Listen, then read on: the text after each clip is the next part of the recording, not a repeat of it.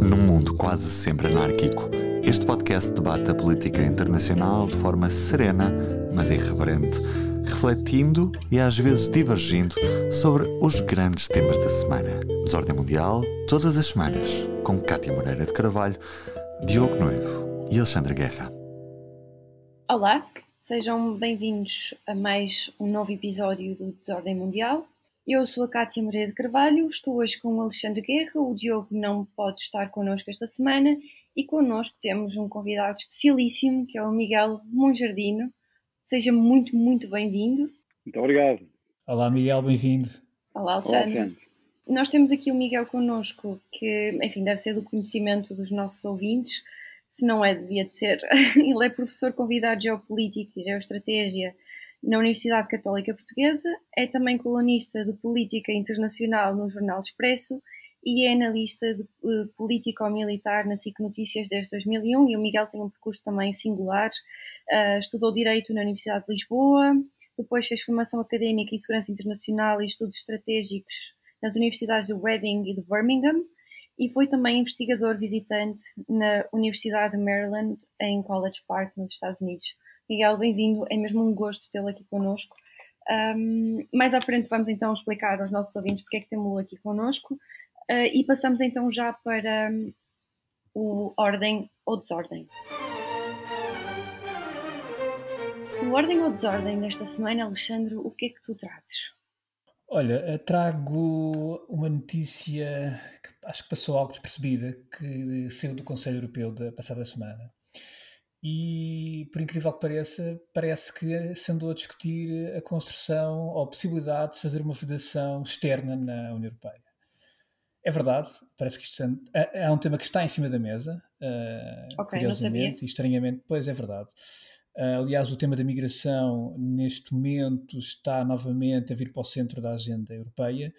Uh, os números de 2022 são os piores desde 2015, desde a crise migratória de 2015-2016, uh, ah, e a verdade é que no Conselho Europeu ficou decidido que se vai reforçar algumas medidas naquilo que é a fronteira externa da União Europeia, medidas de vigilância, medidas, portanto, de, enfim, de, a vários níveis. Uh, para já uh, não há um entendimento, continua a não haver um entendimento naquilo que é, uma, enfim, um reajuste à política de migração e asilo. Uh, apesar de haver agora uma, começa a haver uma grande pressão novamente por parte de alguns países, nomeadamente com a Áustria à cabeça, uh, porque tem estado a ser novamente pressionada sobre com pedidos de asilo, portanto, de, de, de, vários migrantes, e aliás é preciso ver que muitos destes migrantes estão a entrar pela rota, pela chamada rota, enfim, do leste, que é uma rota que, que apanha ali a Grécia, apanha os Balcãs, e depois passa pela Áustria para, enfim, conduzir na Áustria ou Alemanha, e a verdade é que um, a Áustria tem-se queixado de que muitos dos migrantes que estão a chegar às fronteiras da União Europeia estão a pedir, por exemplo, asilo na Áustria. Para se ter uma ideia, o ano passado a Hungria teve cerca de 50 pedidos de asilo, enquanto que a, Áustria teve alguns milhares. Ou seja, aquilo que é que são as regras de Dublin que no fundo exigem que os eh, migrantes uh, ou refugiados que cheguem ao, primeiro país, portanto da União Europeia, tenham que ser aí feito o pedido de asilo. E isso não está a acontecer. Porquê? Porque uhum. a maior parte dos migrantes ou dos refugiados querem chegar precisamente aos países mais desenvolvidos, à Áustria, à Alemanha, e estão aí a fazer o seu pedido de asilo. Mas é importante também fazer aqui uma distinção que é um, uh, que, que, que, eh, sobre dois conceitos que se faz muita confusão, que é entre aquilo que é refugiados e migrantes. Na verdade, na maior parte dos casos, uh, estamos a falar de migrantes. Migrantes que, no fundo, são cidadãos de pleno direito, que, por decisão própria, uh, procuram, enfim, vida noutros países por questões económicas, portanto, melhores condições de vida. E, na verdade, uh, enquanto que a questão do asilo normalmente é um estatuto que se dá a refugiados, pessoas que saem de um determinado país por questões políticas, por questões de guerra, etc. E obviamente que a maior parte dos, dos pedidos que, uh, que, se, que, chegam à Europa, na verdade, são pedidos de, uh, portanto, são, são, são, para migrantes com, com fundamentos económicos. Aliás, uh, na maior parte dos pedidos, mais de metade dos pedidos de asilo que são feitos, são rejeitados pela Europeia. E, portanto, eu queria chamar aqui a atenção porque, efetivamente, o tema da migração vai voltar a estar no topo da agenda. Uh, temos andado um pouco distraídos com esta matéria, mas 2022 voltou a ter um, um crescimento substancial daquilo que é os movimentos migratórios. E mais, uh, a própria van der Leyen já veio dizer que na Europa não se vai financiar muros nem vedações, e a Europa que tanto criticou o muro dos Estados Unidos, um muro que na verdade não era um muro de Trump, uhum. era um muro que nós falámos isso várias vezes, um muro iniciado em administrações anteriores, mas a verdade é que, e aqui volto novamente a chamar a atenção para a hipocrisia europeia, já há uma federação feita na Europa, acabada e concluída em agosto do ano passado, nós também aqui falámos nisso, que é a federação de mais de 500 km que existe, 4 metros de altura, que uhum. existe entre a Lituânia e a Bielorrússia, precisamente resultante também da crise portanto, dos, dos migrantes com a Bielorrússia. Esta federação já está concluída, foi um investimento feito pelo, pela Lituânia, embora neste momento ainda esteja a Lituânia a tentar perceber se consegue financiamento europeu para aquela vedação. Num primeiro momento, a Comissão Europeia, Europeia deu um parecer que não, mas a verdade é que isso não está decidido. De qualquer das maneiras, a Europa volta a fazer um jogo muito cínico que é uh, uh, fingir que, como se não, ou seja, quando são os, os problemas quando batem à porta e quando ela própria aplica soluções que outrora já as criticou, enfim, em estados terceiros, uh, o silêncio impera. E, na verdade, uh, não podemos esquecer que já há, de facto, uma vedação construída de mais de 500 km e, neste momento, começa-se a falar seriamente naquilo que é uh, um reforço, digamos, mais substantivo e mais, digamos, enfim, mais, mais, mais agressivo até na, na, com a possibilidade da construção de uma própria muro ou federação, como aconteceu, por exemplo, na fronteira, como está a acontecer e como aconteceu já há vários anos na fronteira entre os Estados Unidos e o México. Portanto, este é o meu ordem ou desordem, na verdade, é uma tentativa de se meter ordem em algo muito desordenado e, portanto, chamo aqui a atenção para, para esta questão, que vai ser uma questão muito relevante durante este ano 2023, parece. Ainda bem que trouxeste, porque isso é um tema que, que me interessa bastante, mas que também, lá está, pelos motivos que tu disseste, tenho andado um bocado desligada porque ele também não tem estado na espuma dos dias. Mas eu vi esta semana que a União Europeia está a pensar outra vez em introduzir novas cotas à migração, ou seja, diminuir as cotas de migrantes a entrar um, em território europeu. Sim, e só, só acrescento aqui uma coisa, e o Miguel certamente saberá isto melhor do que nós. O que está a acontecer neste momento na Europa é, uma, é um movimento, uh, de, ou seja, o que é que acontece? Os, os migrantes quando chegam, ou os refugiados quando chegam à Europa, uh, mas vamos sobretudo pensar em imigrantes, uh, basicamente têm, têm alguns objetivos, ou seja, chegar sobretudo à Alemanha, à Áustria, aos países mais envolvidos. E, portanto, entram por algumas vias, uh, há três rotas identificadas, a rota central, a rota do leste e a rota do oeste, portanto, a, a rota mais próxima de nós é a que entra por Espanha, e, portanto, uh, o que acontece é que eles mal entram no espaço europeu. Os países que recebem primeiro estes migrantes fazem uhum. um esforço muito tímido para regularizar essa situação. E, portanto, eles circulam livremente até chegarem, por exemplo, aos países mais envolvidos onde pedem o pedido de asilo. Ou pedido, uhum. enfim. Um, que, nos Estados Unidos, o que acontece é diferente. É, aliás, tem havido uma polémica uh, recente nos Estados Unidos entre, por exemplo, o governador do Texas, onde ele diz que eu vou pegar nos migrantes que chegam ao Texas e vou metê-los no estado de Nova York. Ou seja, há uma lógica diferente e o que ele diz é eu não vou estar a lidar com este assunto, portanto, mas já que eu tenho que, já que eu tenho que obrigatoriamente que acatar o pedido de asilo, porque internacionalmente esse é uma obrigação dos Estados, eu vou metê-los vou metê-los em aviões e vou metê-los no Estado de Nova Iorque, o Estado de Nova Iorque resolve essa situação. Embora nos Estados Unidos, neste momento, também é verdade, o pedido de asilo internacional está suspenso desde o tempo da pandemia, quando foi, quando foi aplicado o famoso, o famoso título 42, por razões de saúde, etc. Via, enfim, suspendeu-se esse pedido, que aliás o Biden prolongou.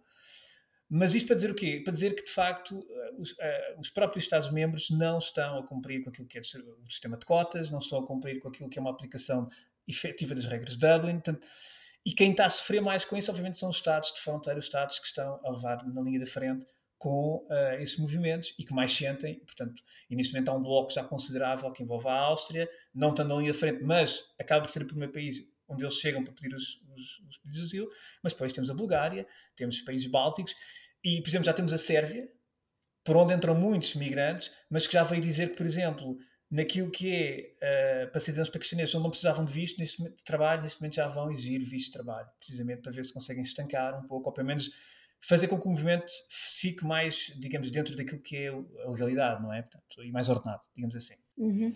Estavas a dizer que quem mais sofre são esses países que estão a acolher os, os migrantes, eu acrescento também quem mais sofre também são as pessoas, não é? Que, que vêm, claro. as vidas delas vêm-se como meros números, pessoas claro. que quase que não têm direitos e que quase que se entendem como mercadorias. Eu antes de passar para o Miguel, então vou eu um, dizer uh, o que é que eu trago esta semana.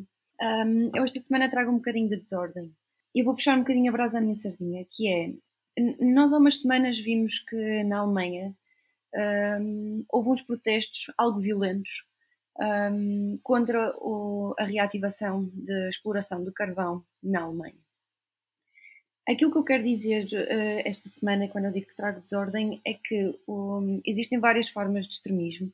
O extremismo todo ele, extremismo barra terrorismo, extremismo violento, tem motivações políticas, político-ideológicas. E, um, e aquilo que está acontecendo na Europa, desde há mais ou menos um ano para cá, já vem de trás, obviamente, mas de forma mais intensa desde mais ou menos um ano para cá, sobretudo desde que se começou a viver a crise energética, é que o extremismo uh, associado à ação climática tem, tem vindo a tornar-se cada vez mais violento e cada vez mais expressivo. E isto que se viu agora na Alemanha foi um exemplo disso. E as pessoas podem perguntar, os nossos ouvintes podem perguntar o que é que uma coisa tem a ver com a outra. Estes são grupos normalmente um, de ação climática, mas que se podem tornar violentos e o objetivo deles é obviamente, política, é mudar o sistema que existe, ou as políticas que existem que regem um, o controle climático, que fazem, por exemplo, uh, as leis para, para a ação climática, por aí fora. Portanto, são grupos extremistas que têm um objetivo político, ou vários objetivos políticos claros, e que se têm vindo a tornar cada vez mais violentos. Um, e eu chamo até a atenção que um, a situação está a, a, a adquirir uma escala tão grande que até já começa a haver financiamentos uh, para projetos de investigação e de intervenção nesta área, na área em que se chama em inglês o nexus between crime, uh, between terrorism and climate change. Uh, portanto, é provável que nos próximos tempos comecemos a ouvir falar cada vez mais disto. Aliás, antes até destes protestos na Alemanha, ouvimos também, e acho que toda a gente viu, os nossos ouvintes devem ter, devem ter visto, um, aqueles uh, jovens adolescentes que lançaram latas de feijão uh, e se calhar outros, outros produtos contra quadros uh, em museus. Portanto, isto também são formas de protesto violento, de desobediência civil, que também estão, também estão associados a estes grupos extremistas de ação climática e é provável que nos próximos tempos vejamos um, cada vez mais uh, protestos violentos a virem destes lados. Obviamente que com isto não quero dizer que a causa não é legítima, aliás, a causa é mais que legítima, a defesa do ambiente é um, é, é, é, é um bem e é, e é uma causa que deve ser de todos, mas os meios a utilizar para este fim devem ser meios pacíficos, uh, de protesto, mas protesto pacífico, de manifestação, mas manifestação pacífica, para que a causa possa ter uh, a relevância e uh, a seriedade e também a atenção mediática que, que precisa. E agora passo assim, Miguel, o que é que traz? Ordem ou desordem? Não sei se posso trazer uma de duas muito rapidamente.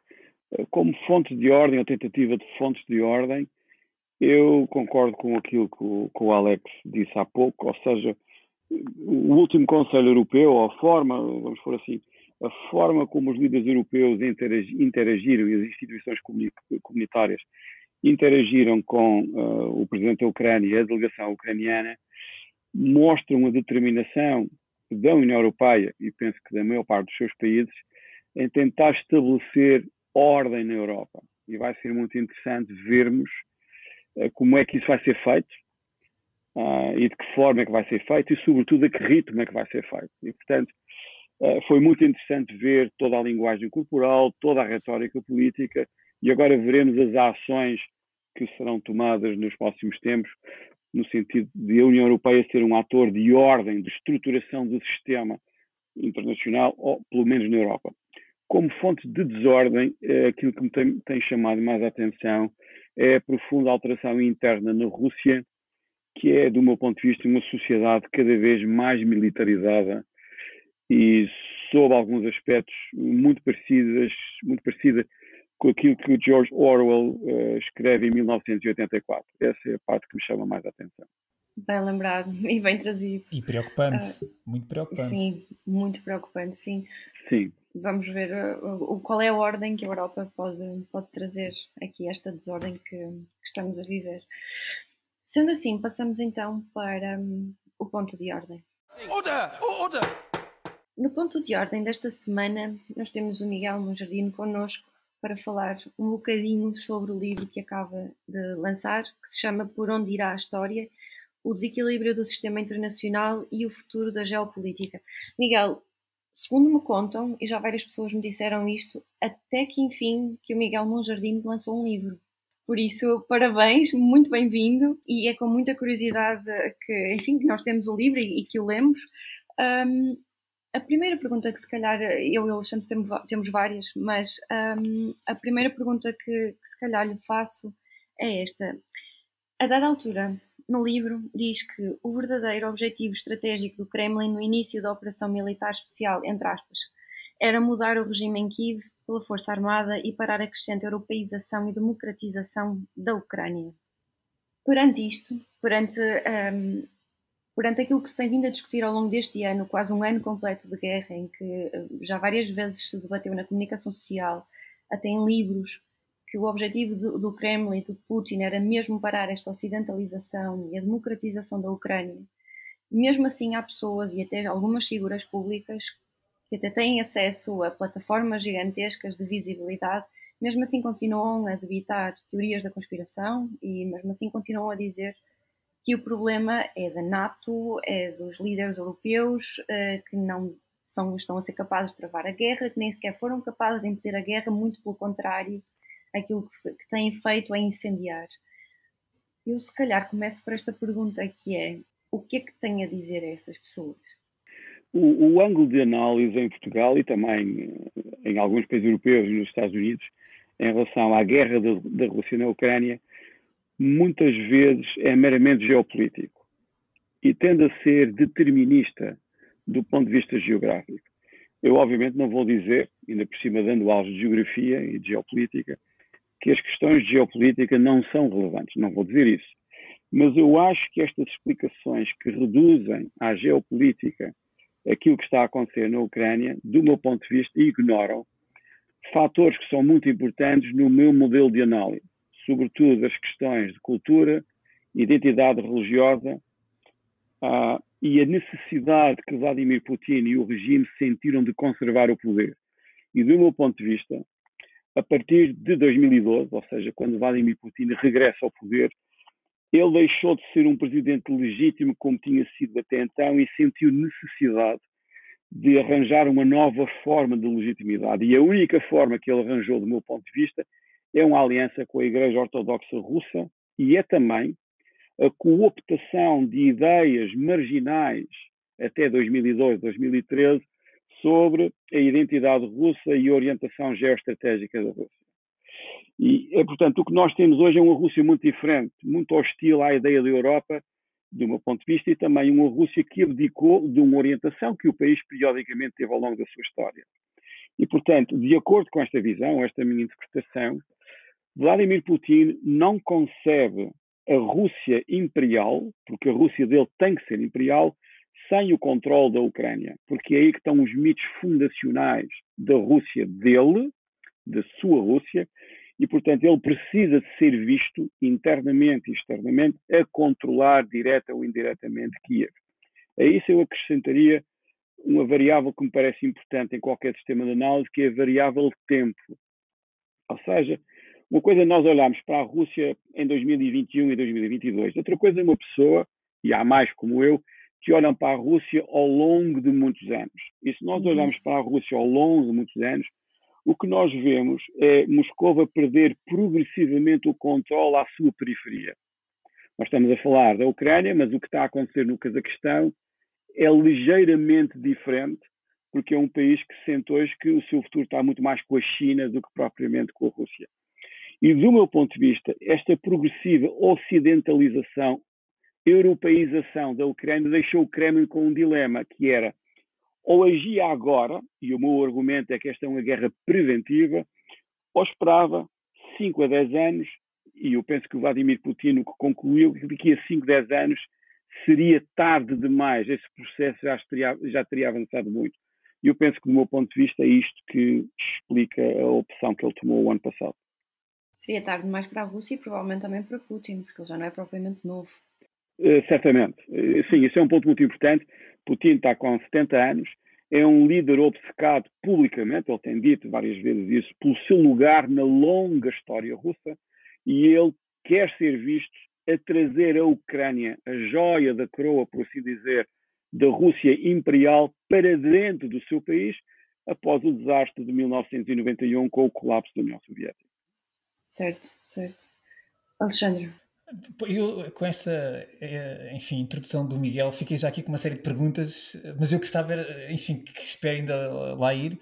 Aliás, a questão da guerra preventiva é muito interessante, eh, mas lá iremos mais à frente. Eu agora vou voltar ao início porque não posso deixar de perder esta oportunidade de estar aqui com o Miguel. Eh, eu acho que acima de tudo o Miguel, pelo menos, enfim, além de comentador, de professor, de analista, conceituado e, enfim, e muito respeitado por todos nós, uh, acho que quer dizer, acho que é um homem das relações internacionais, quer dizer, vê-se que tem essa paixão, que tem essa, enfim, que tem esse entusiasmo com que fala da disciplina e, enfim, isso, quer dizer, é contagiante. Uh, e eu, uh, quando, enfim, ao ler este livro, e, enfim, e ao ler este livro, e na verdade, quer dizer, ao, ao, e, lendo aquilo que o Miguel vai escrevendo ao longo dos anos, ou tem escrito ao longo dos anos e aquilo que o Miguel tem analisando ao longo dos anos, uh, o que mais me, uh, enfim, interessou neste livro, além de tudo o resto, foi precisamente ir um pouco àquilo que é o modelo de análise do Miguel, ou seja, tentar ir ao interior do cérebro do Miguel Monjardim e perceber o seu modelo de análise para estas matérias. E de facto fiquei mais elucidado. Uh, eu, já tinha percebido um pouco aquilo que é a construção mental do Miguel para a análise destes fenómenos. Uh, e este livro ajudou-me, até na forma como ele próprio organiza os textos, portanto, no, livro, ajudou-me a perceber efetivamente esse modelo de análise. E o Miguel ainda há pouco referiu que efetivamente uh, uma coisa é analisar os temas e os assuntos naquilo que é o imediato, naquilo que é aquilo, aquilo que o Miguel chama de presentismo, ou seja, atualmente sofre-se muito de presentismo, que é um, enfim, um termo uhum. muito interessante. Estamos obcecados com o presente e isso não nos possibilita ver efetivamente aquilo que é o grande e o amplo o quadro, não é? Uh, e, e, depois também perceber aquilo que é de facto a importância de análise no tempo uh, e também na geografia. Eu já dizia Napoleão, não é? Que a política de Estados é, está na sua geografia. Uh, é, embora hoje em dia, como o Miguel também há pouco disse, já não chega só a geografia para se perceber as coisas, é preciso ir a, a outras disciplinas, é preciso ser multidisciplinar, que aliás o próprio Miguel vai, vai assumindo isso ao longo do livro, que é multidisciplinar nas suas, na sua análise, não é? Portanto, e só, só assim é possível, hoje em dia, fazer-se uma boa análise de política internacional, sendo-se multidisciplinar. E dessa maneira, o Miguel faz-me lembrar um pouco aquilo que são os homens do Renascimento, não é? Portanto, são homens do conhecimento, mas multidisciplinares. E, deram, e contribuíram imenso para o conhecimento da humanidade. E, sobretudo, para os saltos qualitativos. E eu, eu enfim, uh, gostava de começar por, por perguntar ao Miguel. Um, precisamente, uh, aliás, esta, esta, a importância uh, daquilo que é a compreensão da história para percebermos o presente. E o Miguel tem falado muito nisso. Aliás, uh, se nós pegarmos nos grandes pensadores tradicionais, os grandes autores, Joseph Nye, ou Walt, ou Kissinger, ou Graham Allison, quer dizer, todos eles não ignoram a história. Portanto, todos eles têm a história. E, e vão à história antiga, à história clássica. E eu, ao ler este livro e conhecendo aquilo que o Miguel vai fazendo, sei que ele preza muito a importância do conhecimento histórico e os autores da antiguidade, desde o Políbio, Plutarco, Tácito, etc. E Miguel, aquilo que eu queria perguntar é, é, é, precisamente isto. O que eu sinto é que muitas vezes, hoje em dia, quando ouvimos muita da análise do comentário sobre estas matérias, nomeadamente sobre a questão da Rússia e da Ucrânia, esquece precisamente essa história. Não é, preciso, não, é, nem, não é preciso remontar à história de há 2 mil anos, mas esquece muitas vezes essa história. A história de há 200 anos, de há 100 anos, de há 300 anos. E o Miguel, de facto, tem isso em consideração. E tendo esses fatores em consideração, que é, aliando à geografia e depois aos tais, digamos, uh, à, à, tal multidisciplinaridade e, e, e, aos conhecimentos, digamos, uh, de outra ordem, que vai desde a cultura, à religião, às novas tecnologias, etc, etc, consegue, o Miguel consegue fazer um modelo de análise, de facto, muito consistente. Mas eu temo que, eu acho que hoje em dia, muitas vezes, esse, isso não está presente naquilo que é a análise contemporânea, análise atual. E eu queria saber um pouco, enfim, mesmo sendo o Miguel Almeida das relações tradicionais, sendo professor, que teve também uma formação anglo-saxónica, gostava também de saber um pouco a sua análise, portanto, partindo um pouco da disciplina das relações internacionais de análise política, enfim, eh, como é que também nós estamos Portugal nesse, nesse, nesse patamar da análise, como é que está, enfim, eh, como é que está nos Estados Unidos, no Reino Unido, enfim, queria perceber um bocadinho também, uh, um bocadinho mais como é que o Miguel vê, uh, portanto, esta, esta, esta, questão, não é? é? Não é uma questão fácil, mas é uma questão que também nos ajuda a compreender, não é? Portanto, e, de certa maneira as pessoas das restricionais, e quando não só tiram um curso de restricionais, hoje em dia é também para isso, é também para perceber o mundo e para ajudar a perceber, não é? E as suas dinâmicas e aquilo que são as relações entre Estados. Ok, isto é um tema, é um tema longo. Eu, eu vou começar, podem ir interrompendo à medida que nós vamos avançar. Eu prometo que não faço mais perguntas, Miguel, mas se eu... não, não, não. Fico já satisfeito com essa sua contribuição aqui para, o meu, para a minha, enfim, para a minha é curiosidade. É uma bela, é uma bela conversa. Eu, uh, eu acho que os alunos, os alunos e as alunas das relações internacionais devem saber muita história, muita história mesmo, devem saber muita geografia, e a minha primeira regra com os alunos com, com quem eu tenho a sorte de trabalhar é nunca falar ou escrever nada sobre política internacional sem olhar bem para o mapa primeiro. Uh, e, devem saber história, geografia e devem saber muita literatura. Devem ler muito, muita literatura. E, e não é por acaso que as pessoas que foram mais competentes em termos estratégicos a nível internacional nos últimos séculos, praticamente todos eles e elas tinham uma boa educação literária. Porque a literatura é uma coisa que nos fortalece a imaginação fortalece a imaginação e isso me parece que é importante, quer para o processo de decisão política, quer para nós analistas, pessoas que fazem esse trabalho, perceber esse tipo, eh, perceber esse tipo de coisas. A segunda coisa que eu diria é, nós hoje vivemos em sociedades que falam muito em ciência e tecnologia, mas a disciplina que se fala nos corredores do poder é a história. Bem ou mal contada, não interessa, mas é a história. Vladimir Putin é um bom exemplo disso mesmo. Portanto, a história é talvez a disciplina mais fundamental para um analista de política internacional, pelo menos para mim tem sido. Ou seja, nós só podemos olhar e escrever para um problema se tivermos em conta a historicidade da questão. Qual é a dificuldade que nós temos hoje? Primeiro, toda a gente nos diz que a história não serve para nada um, um miúdo de 17 ou 18 anos, ou uma miúda de 17 ou 18 anos, que diga ao pai e à mãe que vai fazer um curso de história, a maior parte das famílias, coitada, fica em pânico. Para que é que isso serve? Também nos dizem o mesmo com filosofia. Eu também acho que nos dizem o mesmo com ciência política e relações internacionais. Mas para que é que isso serve? O problema é que as sociedades que não têm memória histórica, do meu ponto de vista, não têm futuro. Porque não sabem de onde é que vêm, como o futuro, de uma forma ou de outra, é construído com base no passado e o presente, quem não tem uma bússola histórica tem muita dificuldade em escolher um futuro. Portanto, esta era a primeira coisa que eu diria para tentarmos começar esta, esta parte da nossa conversa. A segunda é que eu tenho muitas críticas, eu sou muito crítico da forma como nós olhamos para o mundo em Portugal. Primeiro porque há aquela ideia de, de, do presentismo, ou talvez a tradução melhor, talvez seja imediatismo, ou seja, temos que ter uma opinião imediata sobre algo que está a acontecer. Ora, é muito difícil ter uma opinião imediata sobre algo que está a acontecer, porque o problema tem que ser estudado. Temos que olhar para, a questão. Podemos fazer o melhor que podemos, mas esta pressão para falarmos imediatamente sobre um tema leva a que seja muito difícil às pessoas ter um modelo de análise e a sentir necessidade de construir o meu modelo de análise. O livro é, tenta explicitar o meu modelo de análise. Há de certeza outros modelos de análise. O que, eu, o que eu acho é que, em função da época histórica que nós estamos a viver, que eu acho que é muito importante, quem faz isto como nós profissionalmente, ou seja, a ponte entre a universidade e a opinião pública, quem está na ponte, e isto é uma posição muito especial para se estar, deve ser explícito em relação ao seu modelo de análise para explicar porque é que eu digo o que digo e porque é que eu cheguei a estas conclusões. Eu acho que é importante que as pessoas percebam. Podem não concordar. E muitas vezes não concordarão, de certeza. Mas eu senti necessidade no livro de dizer assim: é assim que eu penso, é assim que eu penso, e este modelo de análise leva-me a estas conclusões. E agora podemos discutir a minha conjectura, mas eu quis tornar explícito o modelo de, mais explícito o modelo de análise.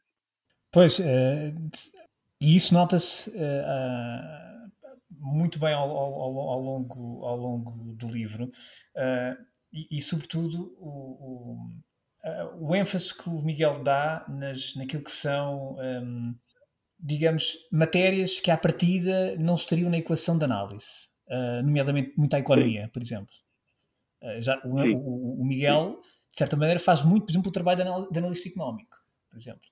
Ou, ou, pelo menos tenta compreender alguns fenómenos de, relacionados com a economia uhum. ou com a macroeconomia para sustentar, uh, para sustentar precisamente a, a, sua análise dentro daquilo que são modelos de análise.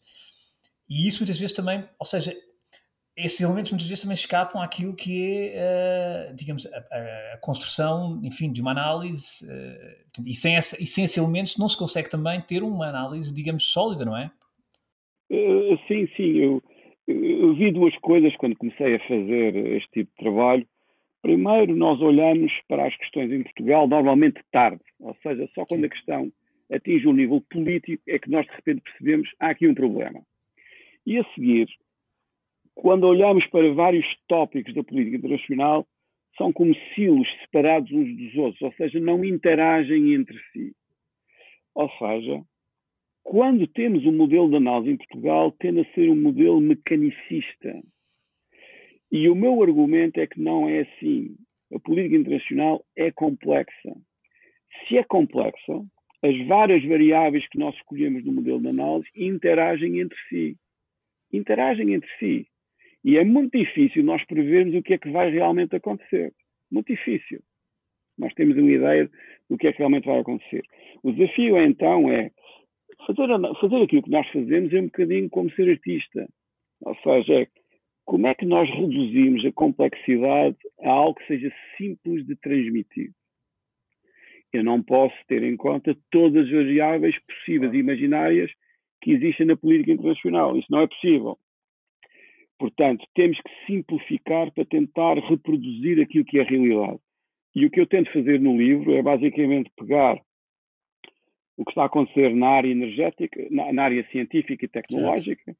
na área energética, o sistema financeiro internacional, prestar atenção à geografia, cultura, o fator tempo e a percepção psicológica das lideranças das sociedades também é importante para isso. E, portanto, eu diria que o modelo de análise se resume a isto, são as minhas variáveis haverá pessoas que terão outras variáveis no seu modelo de análise. O que é importante para mim, ou o que me assusta, é que se eu perguntar a uma pessoa, mas como é que você pensa? Eu suspeito que muita gente talvez não saiba responder à pergunta. Ah, ah Porquê é que eu penso isto? As pessoas nunca pensaram bem nisto. Ah, eu penso nisto porque, ou seja, eu diria que a maior parte das pessoas, de facto, tem um modelo de análise implícito.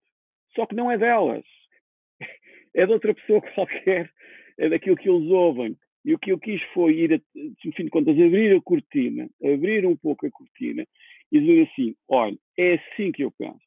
Esta é a minha proposta de modelo de análise para nós em Portugal, para o futuro que temos à nossa, vários futuros que temos à nossa frente.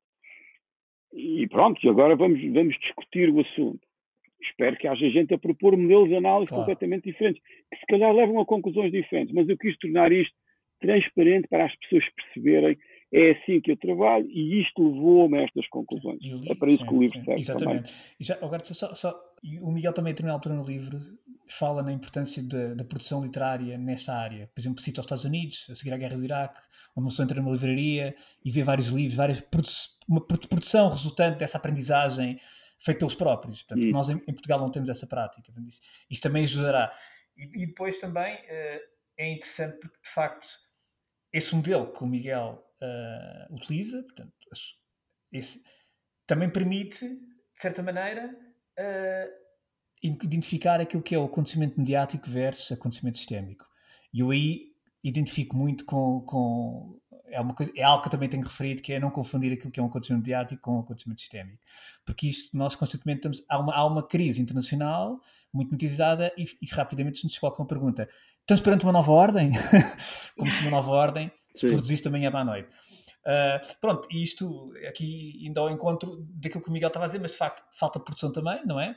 Uh, nomeadamente em Portugal. Sim. E, e, e, de facto isso também, tudo isso também nos acaba por. No fundo, fala-se muito sobre a literacia financeira, por exemplo, que nós, não há literacia financeira, mas também falta literacia naquilo que é a área das relações internacionais, se vamos a ver bem, não é? Portanto, sendo uma disciplina com alguma ciência uh, e que também depois não permite que se perceba o que é que é um acontecimento mediático e um acontecimento sistémico.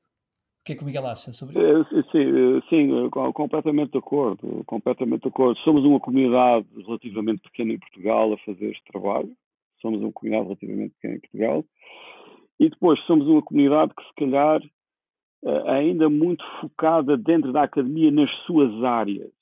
Ou seja, não há, eh, não há, não, não é benéfico em termos de progressão de carreiras universitárias a, a, a, a multidisciplinar, do multidisciplinaridade, no fim de contas, de educar conceitos a outras áreas eh, científicas para interpretar aquilo que está a acontecer. E, portanto, mas isto está a acontecer em todas as universidades, a especialização, a especialização.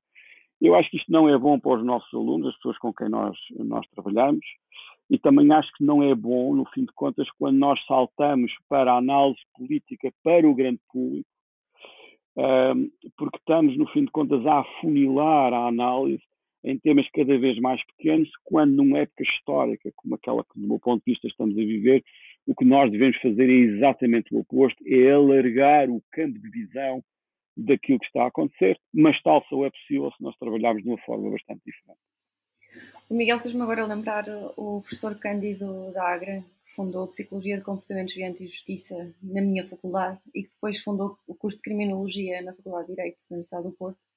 Ele dizia que um, um especialista é aquele que sabe quase tudo, quase nada. E é mesmo isso que está a acontecer. Um, enfim, eu desde que entrei na faculdade nunca mais saí da faculdade. E aquilo que se tem vindo a ver é mesmo isso, existe uma afunilação do pensamento, as pessoas têm muita dificuldade em pensar.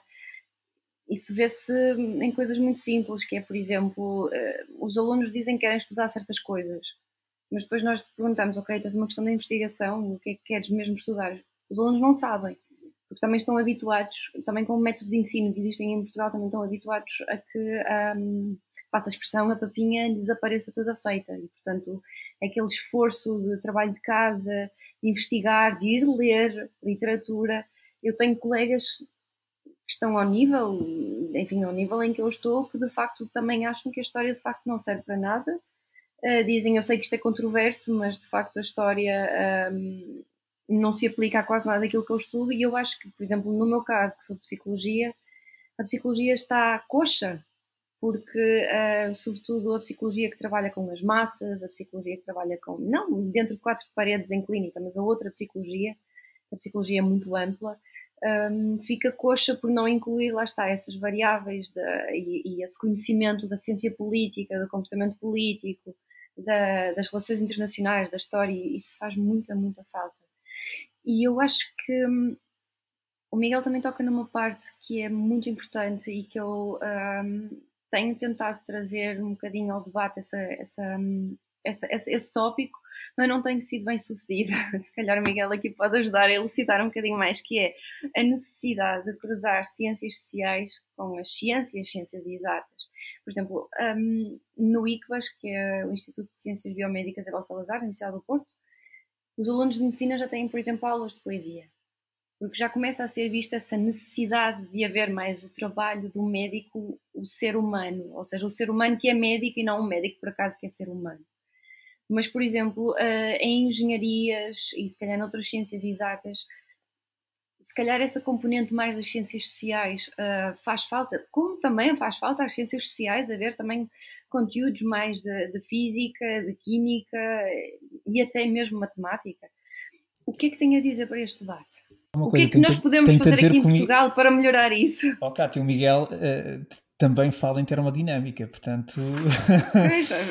para explicar o seu conceito de turbulência, se não estão em erros. São mais numa atração ao Miguel.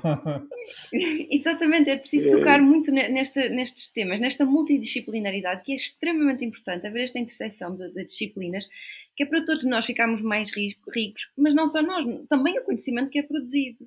E isso aqui em Portugal começa a, não é começa, é, enfim, eu conheci sempre assim, é, é tudo muito cingido à sua área. O que eu posso dizer é, eu senti necessidade, uh, sobretudo ali a partir de 2014, 2015, de procurar conceitos que eu não estava a conseguir encontrar na minha área para tentar explicar o que estava a acontecer. E quando estava aqui a fazer a preparação para esta nossa conversa, fui ver, e a primeira vez que eu uso o conceito de turbulência é em 2015. E é muito interessante estar a falar neste programa que se chama Desordem Mundial, porque cá está, eh, há uma ligação grande entre o conceito da turbulência e, eu, e aquilo que, no fim de contas, o programa se chama a desordem. Ou seja, a política internacional foi sempre volátil, mas a turbulência é uma coisa diferente. Aliás, do meu ponto de vista, a decisão de Vladimir Putin começar uma guerra contra a Ucrânia tá, o ano passado deriva da avaliação que ele faz, cá está, da turbulência. Ele julgou que a turbulência que nós temos à nossa frente lhe daria vantagem. Ou seja, que no fim de contas já não existiria energia suficiente disponível no sistema político a nível europeu ou euroatlântico para responder a uma guerra deste tipo. Ou seja, a guerra seria um catalisador para forçar a transição para uma nova ordem internacional. Esta parece-me ter sido a avaliação que ele faz, a fraqueza, a fraqueza das democracias, a falta de capacidade de reação deles, o que é típico das ditaduras ou autocracias, no fim de contas, sempre sobreestimarem a sua influência e subestimarem ao longo da história a capacidade dos regimes democráticos. E, portanto, eu senti necessidade de ir à procura de vários conceitos e só nesta troca de impressões temos turbulência, temos catalisador, temos mais expressões que vêm da química, vêm da física e, portanto, eu ao longo dos anos fui incorporando naquilo que fui escrevendo esse tipo de conceitos e, portanto, tive que, tive que estudar, como todos nós temos que estudar, no fim de contas, para melhorar e tentarmos propor novos ângulos de análise. E o livro tem bastantes conceitos que eu fui eh, buscar a áreas diferentes, o que me levou a ter conversas com físicos, com matemáticos, com engenheiros. E eu acho que essa, essa conversa foi-me muito útil, foi-me muito útil eh, para escrever o livro e também para a, a forma como eu penso hoje em dia lá está, o conhecimento fica ele mais rico depois. No fim de contas, quem ganha somos nós e o conhecimento. E lá está, isso também exige sair da zona de conforto, nem todas as pessoas estão disponíveis. Sim, e, e exige sobretudo uma pessoa passar de ser um especialista, que é aquilo que no fim de contas todos nós fazemos nos nossos trabalhos académicos, e na parte mais pública, os livros, as colunas, os ensaios, eu talvez hoje seja muito mais um generalista integrador de conhecimento de áreas diferentes. E isso tem sido uma viagem pessoal muito interessante para mim. Não era assim que eu se calhar pensava há 10 ou 15 anos. E, portanto, vir para a praça pública debater, como nós estamos aqui a, fazer, acho que é muito importante, porque das duas uma, ou nós paramos e não evoluímos, ou então para evoluirmos temos que cruzar áreas ou entrar em áreas que não eram bem as nossas e, no fim de contas, passar a usar conceitos que são muito, muito úteis para interpretar os acontecimentos. E o livro é um apelo a que mais gente faça isso, sobretudo gente mais nova que esteja a fazer cursos em todas as áreas possíveis e imaginárias, também para participarem neste processo. E fica um apelo, e um bom apelo um, eu ficava aqui a ouvi-lo horas. Uh, não sei se teria, se teria essa disponibilidade, mas eu ficava aqui a ouvi-lo horas. Nós já estamos com o nosso tempo a, a chegar ao fim, mas tens mais alguma pergunta? Sim, sim só é uma, queria fazer aqui uma derradeira pergunta ao Miguel, que é no fundo que é a pergunta das perguntas que qualquer analista qualquer estudioso restauracionais, enfim, faz num determinado tempo de ruptura sistémica. Aliás, o Miguel assume que estamos na crise dos 30 anos, não é? Portanto, uma crise do pós, do pós-Guerra Fria e de certa maneira enfim, tem havido uma certa transição sistémica. Eu, pelo menos sempre olhei que este período tem sido um período de transição sistémica e que o Miguel depois defende que o Covid veio, a crise Covid-19, como outras crises, vieram acelerar algumas tendências que já estavam a verificar. Uhum. E de facto, se logo a seguir ao, ao, final da Guerra Fria houve, enfim, pelo menos logo uma, uma, uma afirmação categórica de vários estudiosos que afetavam-se perante um, enfim, uma nova ordem, enfim, quase unipolar, onde os Estados Unidos, aliás, o Miguel cita a célebre frase do, do Kratimer, do Unipolar Moment, uh, mas efetivamente na altura não, não gerou grande contestação, de facto, havia aquela euforia de vitória das democracias liberais, etc., portanto, todas aquelas teorias, uh, mas efetivamente anos depois percebemos que não era bem assim, lá está o tempo, o tempo e, não o imediatismo, e a questão é, Miguel, eu perguntava-lhe se neste momento já tem uma resposta para nos dar naquilo que é como é que classificaria, mesmo recorrendo, por exemplo, aos modelos clássicos da bipolaridade, da multipolaridade, como é que classificaria neste momento? Já podemos classificar o sistema internacional como um sistema bimultipolar, onde teríamos um polo de poder os Estados Unidos e a China, e depois potências de segunda linha, nomeadamente a Rússia, não é? Obviamente. Ou se considera que estamos um sistema clássico, clássico multipolar, como é que, enfim, eu fosse um aluno de relações neste momento, na universidade, como é que o Miguel me poderia descrever neste momento o sistema nessa lógica, porque nessa lógica, digamos, mais clássica de análise, não é? Ah, muito obrigado. Isto é uma belíssima pergunta. Eu vou tentar responder assim. Eu, no livro, senti-me numa posição muito paradoxal. Ah, eu, ah, na, na, na, contracapa do livro, estão as minhas quatro regras para olhar para a política internacional e todas elas envolvem, as primeiras três envolvem livros muito antigos. A primeira é a regra de Heródoto, ou seja, a ideia de que a cultura é muito importante e que as sociedades evoluem lentamente. A segunda regra, que é a regra de Tucídides e Políbio, dois historiadores e guerreiros, e guerreiros, foram dois guerreiros também, eh, que são muito importantes e que dizem que a, primeira, a, a principal ameaça às sociedades é sempre interna. E agora, para aquilo que interessa na pergunta do Alex, a regra Stendhal-Tolstói, porque eu acho que lendo e relendo a Cartucha de Parma e o Guerra e Paz, é muito difícil nós, no momento em que estamos, percebermos o verdadeiro significado histórico dos acontecimentos. Ou seja, se essa é a minha regra, então por que é que eu escrevo o livro? E eu escrevo o livro porque, no fim de contas, sinto que as pessoas estão perplexas, ansiosas, algo desorientadas com aquilo que está a acontecer e eu senti a necessidade de fornecer ou publicar a minha conjectura. Aliás, a letra, o, texto que é citado no início da conclusão é uma canção fantástica dos Arcade Fire, que é The Age of Anxiety, e depois vou para um grande professor de clássicos, o Bernard Knox, que tem a ver com a visão do tempo, do passado e do futuro para os gregos, porque para os gregos o que estava à nossa frente era o passado, o futuro estava nas nossas costas nós somos tão arrogantes do ponto de vista tecnológico e ideológico que julgamos que o futuro está à nossa frente e que é o passado que está nas nossas costas. Ou seja, nós julgamos que vemos o futuro. A não ser, a não ser que haja muitos deles por aí, eu penso que isto não é possível. Dito isto, para tentar responder à pergunta, eu acho que é muito complexo dar a resposta pelo seguinte. Se nós olharmos, por exemplo, para a ciência e tecnologia, estamos claramente a caminho de um mundo multipolar. Hum claramente a caminho do mundo multipolar, ou seja, o tempo em que os Estados Unidos e os países europeus e talvez o Japão e a Austrália e, e um ou outro país dominavam a produção científica em termos internacionais acabou. E isso tem uma consequência em termos de evolução tecnológica que hoje em dia está muito mais disseminada pelo mundo. Não está disseminada de forma, entre aspas, democrática, porque a geografia continua a ser importante, mas há muitos mais países a ter produção científica de alto nível, há muito mais países a produzir tecnologias sofisticadas e há cada vez mais indústrias disseminadas um pouco pelo mundo fora.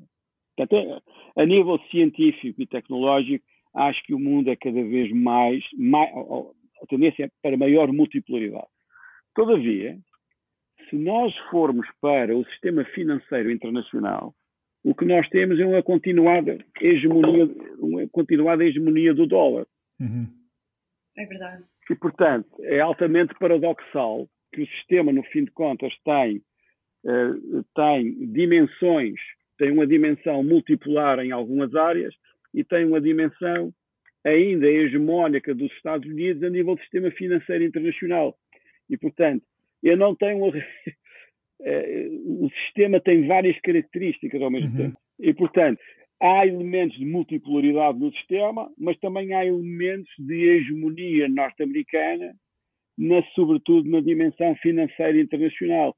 E eu uhum. acho que isso explica parte do desequilíbrio que nós vivemos, em que há forças que nos puxam numa determinada direção, mas também há forças que nos puxam na direção oposta. E, portanto, estamos claramente numa fase de transição em que não é possível ainda, do meu ponto de vista, darmos uma resposta definitiva a uma série de tópicos muito importantes. Mas, ó oh Miguel, eu com a sua permissão vou passar a usar, se calhar, esse, esse, esse raciocínio em algumas, em algumas considerações que eu possa fazer doravante, porque parece um bom, de facto. Uh, eu estava com uma análise mais, mais simples, mas de facto, uh, essa questão que coloca nessa dimensão, enfim, é mais consistente. É, é, este é um exemplo de nós trazermos outras variáveis para certo, dentro do modelo de análise. E quando nós trazemos, normalmente em Portugal, quando se fala de ciência política ou de análise internacional, nós excluímos sempre, não sei porquê, a dimensão financeira. Pois é. Ora, a dimensão financeira é dos aspectos mais importantes, é uma das fontes de poder ou de fraqueza mais importantes na história. E, portanto, ainda fazemos isto em Portugal muito segmentado por questões meramente políticas. As questões, mesmo questões de ciência, mesmo questões de ciência, ou questões de adoção de certo tipo de tecnologias, até recentemente, o livro tem um exemplo que é a questão da Huawei em Portugal. Sim. As redes 5G. A forma como aquilo foi decidido, aquilo claramente foi decidido na altura, por razões meramente diplomáticas, sem se prestar atenção à questão, à dimensão tecnológica que obviamente tem imensas repercussões políticas. Mas é assim que nós pensamos em Portugal. Ou seja, nós temos uma certa forma de olhar e o, meu, e, e o argumento do livro é que nós precisamos ter muito mais em atenção as interligações entre todas estas áreas e respectivas consequências políticas. Portanto, eu acho que o nosso modelo de análise deve ser mais sofisticado e também o processo político tem que incorporar uhum. mais esta dimensão científica ou tecnológica ou financeira Concordo para nós podermos decidir melhor para o nosso futuro. Sem dúvida. Oxalá os nossos líderes políticos estejam a ouvir-nos, ou isto é, que nos ouçam quando o episódio sair. Bem, nós, o nosso tempo já vai mesmo no fim. Um, é como eu disse há pouco, eu ficava aqui muito mais tempo a ouvir, porque aprende-se mesmo muito. Aliás, o Alexandre agora até se vai apropriar de um modelo de análise. Sempre citando o Miguel sempre citando o Miguel. Um, e pronto, Miguel, certamente esta foi a primeira vez de muitas, e portanto damos agora fim a, ao ponto de ordem e passamos para o Sem Fronteiras.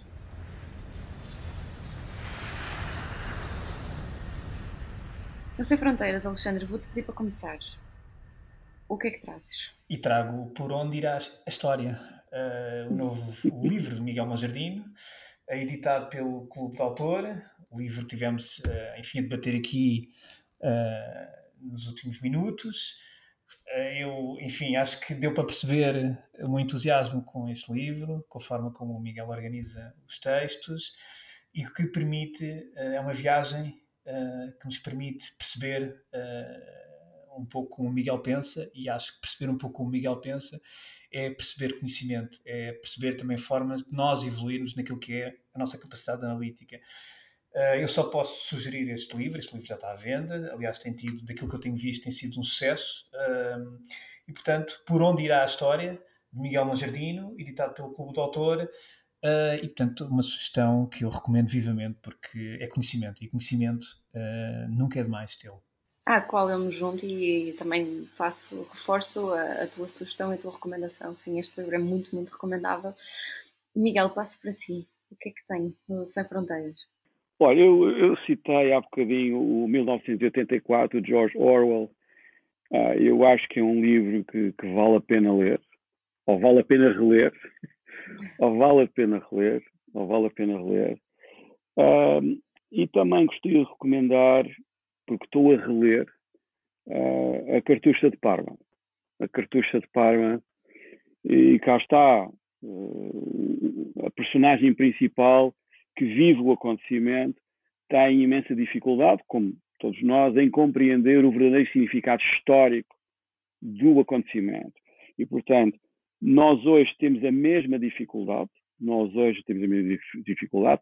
O nosso trabalho, aqui os nossos três, o Diogo, o quatro, é, no fim de contas, propor propostas de interpretação para aquilo que estão a acontecer, mas eu voltaria a um trabalho de grande qualidade literária como a Cartucha de Parma, fim de contas, para nós percebermos que há dois séculos o problema era exatamente o mesmo.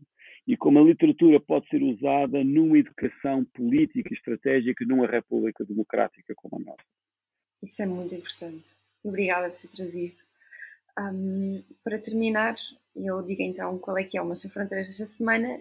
Eu trago um documentário que se chama Adeus Saigão. É um documentário que está na Netflix. É, é, enfim, está é, produzido em Itália, é, é falado em italiano um, e sem querer ser spoiler, ele retrata a experiência de uma girls band italiana dos anos 60 uh, ah, que foi uh, mais ou menos enganada quando lhe disseram que iam fazer uma tour uh, por vários países, pelo Japão, pelas Filipinas e acabaram três meses no Vietnã em plena guerra a cantar e a dar concertos para, para as tropas americanas. Eh, correram o país quase todo, chegaram muito perto dos cenários de conflito piores. Um, tem lá passagens muito engraçadas, por exemplo, uma altura em que dizem que é para ir para a cave, elas perceberam mal e foram antes para, para o terraço e, portanto, viram bombardeamentos uh, à frente delas, distantes, mas à frente delas, e elas ficaram ali a admirar o espetáculo sem perceber muito bem porque é que tiveram que ir para, para o terraço. Portanto, eu acho que, eu acho que é este é um, é um bom documentário para, para se ver, um, ver-se numa hora e pouco. E acho que é também muito interessante. É, é, algo que sempre, nós quando pensamos na guerra no Vietnã, nunca pensamos que uma girls band italiana com miúdas, só uma delas é que era maior de 18 anos, as outras tinham a volta de 16, 15, não é? Como é que elas foram lá parar, não é? E a experiência delas contada agora é de facto peculiar. E portanto, esta é a minha sugestão desta semana. Miguel, obrigada mais uma vez. Alexandre, vemos para a Miguel, semana. Foi um gosto. Muito obrigado, muito obrigado. E um abraço, um abraço ao Diogo. Um abraço ao Diogo. Será entregue, será entregue. Até para a semana. Até para a semana. Até para a semana, muito obrigado.